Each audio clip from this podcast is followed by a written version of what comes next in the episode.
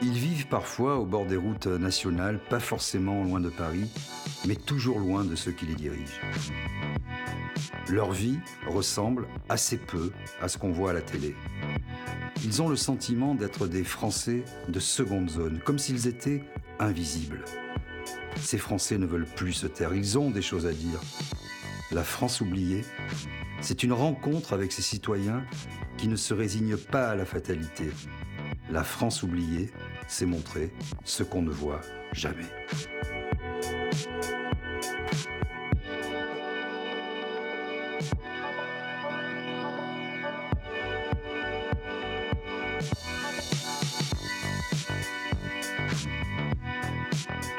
Aujourd'hui, je me rends à Carcarès-Sainte-Croix, dans les Landes.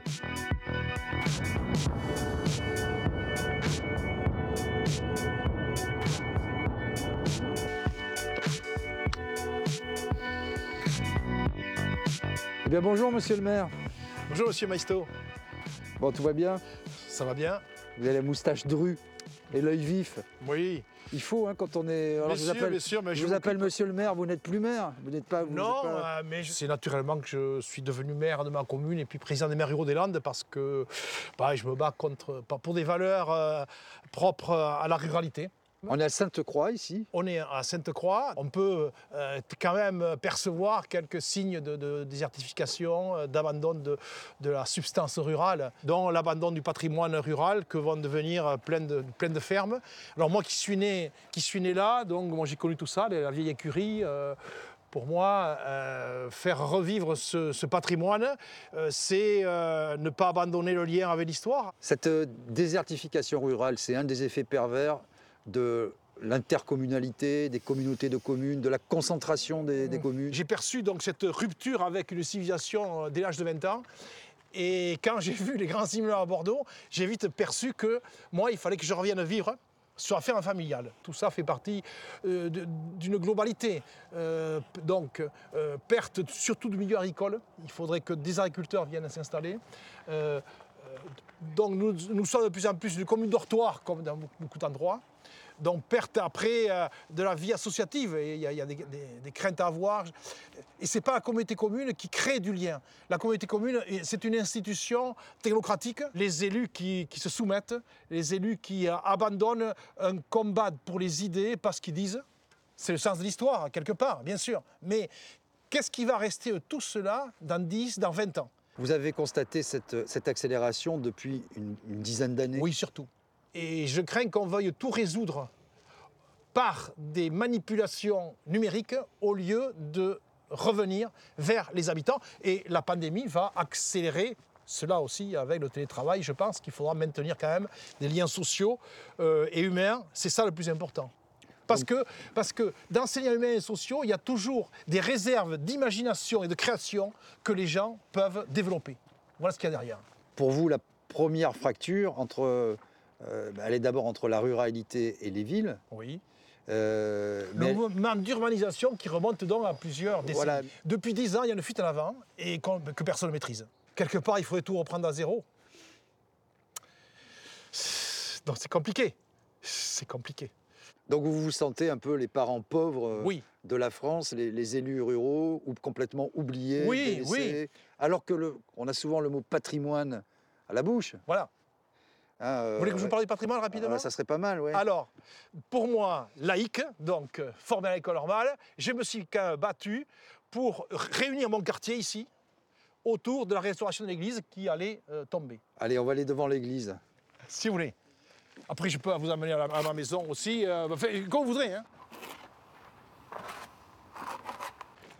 Tiens, un- voilà un ancien maçon avant-hier qui me disait il y a de moins en moins de jeunes qui veulent, malgré le matériel, qui veulent continuer le métier maçon, Malgré les machines, oui. malgré les machines. malgré le progrès qu'on a fait dans le bâtiment, les jeunes ne veulent plus le faire. On est trop aux intempéries, au froid, à la pluie, et pour ça, il y a des machines maintenant. Bien sûr. Il y a tout ce qu'il faut pour travailler, facilement. Parce qu'il y a un savoir-faire sur ces vieilles maisons. Elles parlent, ces bâtisses. Elles parlent d'elles-mêmes. C'est dommage de- d'empiler tous les gens dans le même lotissement et dans les campagnes comme ici, de laisser tout tomber par terre, tout à l'abandon. Moi, je trouve que c'est vraiment dommage. Et autrefois, comment c'était les Ah, conditions autrefois, c'est pas pareil. Les- hein. Non, mais les conditions de, de- de maçon. Ah, de maçon Comment t'as fait Moi, j'ai commencé, j'avais 14 ans. On travaillait jusqu'au samedi soir. Ouais. On n'avait que le dimanche de repos. Et on faisait la mer, beaucoup de choses à la mer. 75% du travail se faisait à la mer. C'est trop Et- dur après. euh. Et Tu me disais, il y avait une ambiance à l'époque. Ah oui, oui, autrefois, oui, on cassait la croûte à 9h, on, on allumait un feu, on avait un kilo de rouge dans le sac, on buvait un coup, et c'était comme ça. Et à la fin des chantiers, on- à la fin des Ah chantiers, oui, on mettait le bouquet en haut là. Et le propriétaire payait un coup à boire pour tout le monde, pour tous les artisans. C'est dommage qu'on perd, on- ça se perd, nos traditions, nos valeurs, on les perd. Tout petit à petit, on se fait bouffer. Eh bien, merci, on va vous laisser travailler.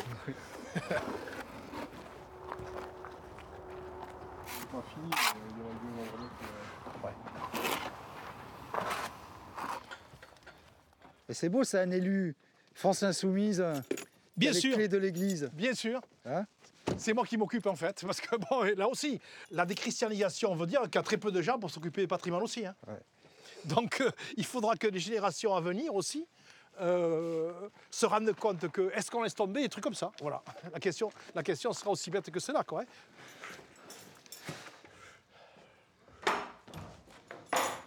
Elle date de quelle époque, cette église? 12e siècle.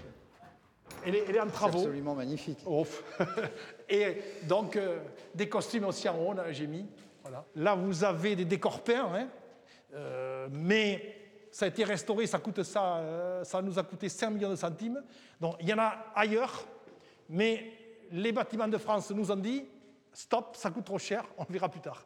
Bon, c'est ce qu'on va faire, on va faire la photo, puisque c'est comme ça qu'on conclut chaque fois l'émission. Mettez-vous derrière le... Et je vais vous prendre en photo. Et vous êtes fort en curé, hein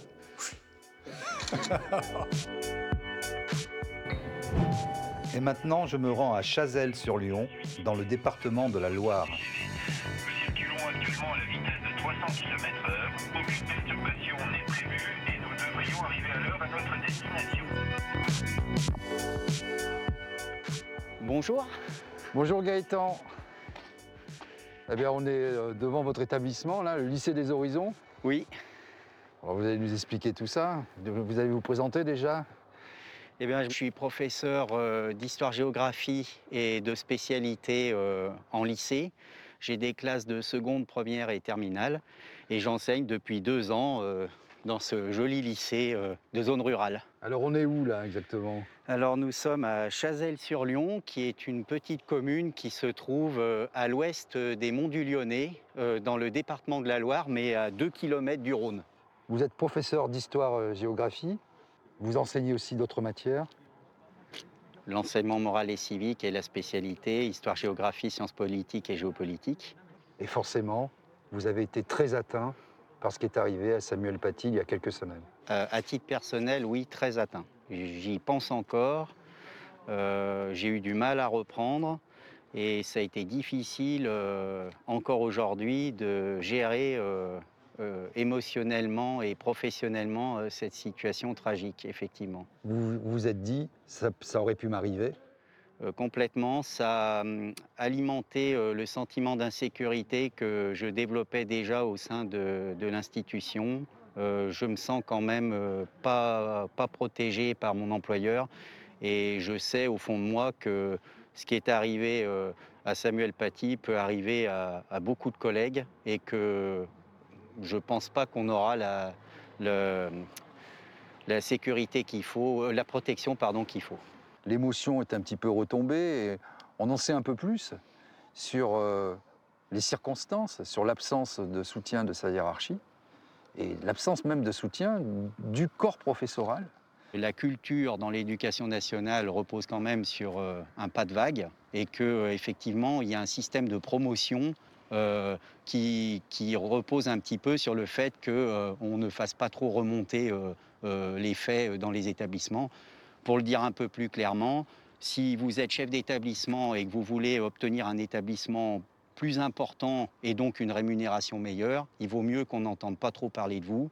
Et ça peut expliquer pourquoi certains chefs d'établissement confondent parents d'élèves et clients. Est-ce que vous vous sentez abandonné? Et est-ce que ça participe de votre peur au quotidien, de votre insécurité au quotidien, euh, qu'elle soit euh, physique, on l'a vu bien sûr, mais aussi euh, peut-être avant tout psychologique Moi, je ne me sens pas abandonné. Je me sens réduit. Je pense que quand j'ai débuté ce métier, on était considérés comme des experts, des experts de notre discipline. Bien sûr, il fallait toujours discuter avec les parents, expliquer comment on procédait, les objectifs qu'on poursuivait. Mais euh, on avait une certaine latitude dans notre classe euh, qui, elle, par contre, était sanctuarisée. Euh, J'ai l'impression qu'avec les dernières réformes qui sont survenues, on a cherché à transformer le professeur expert en professeur technicien. Et aujourd'hui, le sentiment que j'ai, peut-être subjectif, c'est que le professeur devient une sorte euh, de courroie de transmission, euh, un organe euh, qui permet de faire exécuter la doctrine qui émane de la hiérarchie, voire de la très haute hiérarchie. Étant fonctionnaire, j'ai pas à en débattre. Je dois faire ce qu'on me dit de faire, c'est certain. Mais je pense que ça nuit beaucoup à l'autorité et au crédit du professeur. C'est certain. Et en tout cas, ça alimente aussi le sentiment d'insécurité que je peux avoir, puisqu'aujourd'hui, n'importe qui peut se permettre de remettre en question euh, ce que je fais sans même en avoir l'expertise. Euh, je ne viens pas au lycée euh, en, en ayant en tête que l'éducation nationale se soumet. Je viens plutôt au lycée en ayant en tête que l'éducation nationale est de plus en plus instrumentalisée par le pouvoir politique et qu'on demande à l'éducation nationale un peu de remédier à, à tous les problèmes de la société. Aujourd'hui, vous diriez que vous êtes un professeur euh, heureux, épanoui, ou plutôt amer? Un, un bonheur d'exercer ce métier et effectivement euh, une angoisse, oui, Euh, une angoisse de ce qu'il va devenir. Euh, je devrais peut-être pas dire les choses comme ça, mais j'espère quitter ce métier avant qu'il soit complètement détruit ou dénaturé. Je peux vous inviter à boire un café chez ma mère si vous voulez. Eh bien, allons, allons-y, allons chez maman.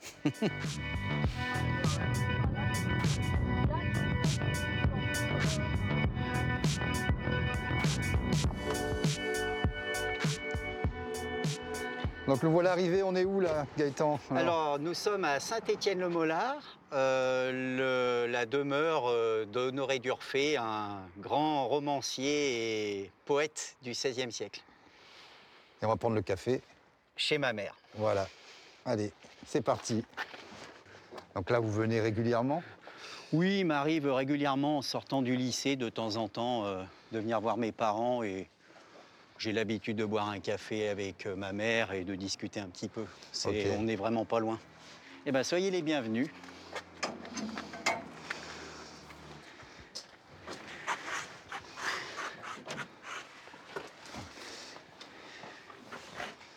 Bonjour. Et voilà, je vous présente ma mère. Bien enchanté. Bonjour, merci de nous accueillir. hein. Bien volontiers, pas de problème. Ça va faire du bien parce qu'il fait un peu frisqué là.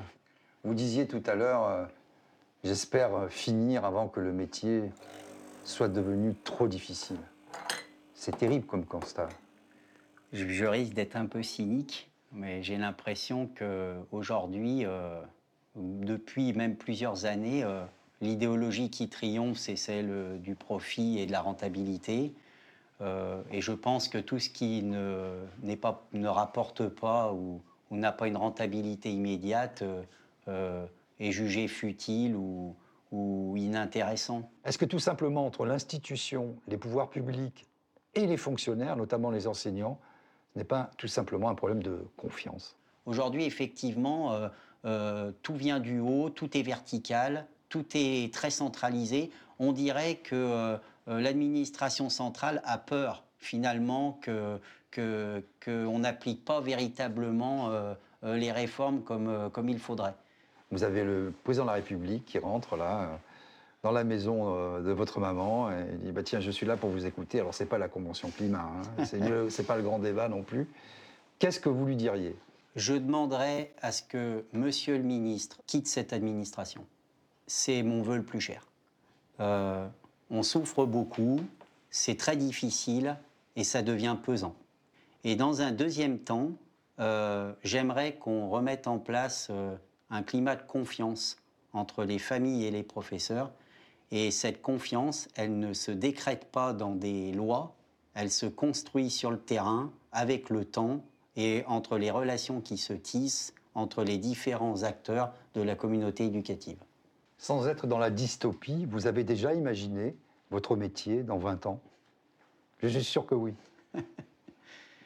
Dans 20 ans, mon métier, euh, encore plus mal payé qu'aujourd'hui, encore plus mal traité qu'aujourd'hui, et pourtant, euh, c'est déjà pas mal. Euh, quelque chose qui s'éloigne un peu des, missions premières qui étaient d'instruire les élèves, de les éveiller à des savoirs euh, en fonction de discipline et à en faire euh, euh, des, des personnes euh, euh, curieuses et critiques, euh, capables euh, d'évoluer dans le monde et de devenir des vrais citoyens qui défendent les valeurs de la République. Merci Gaëtan.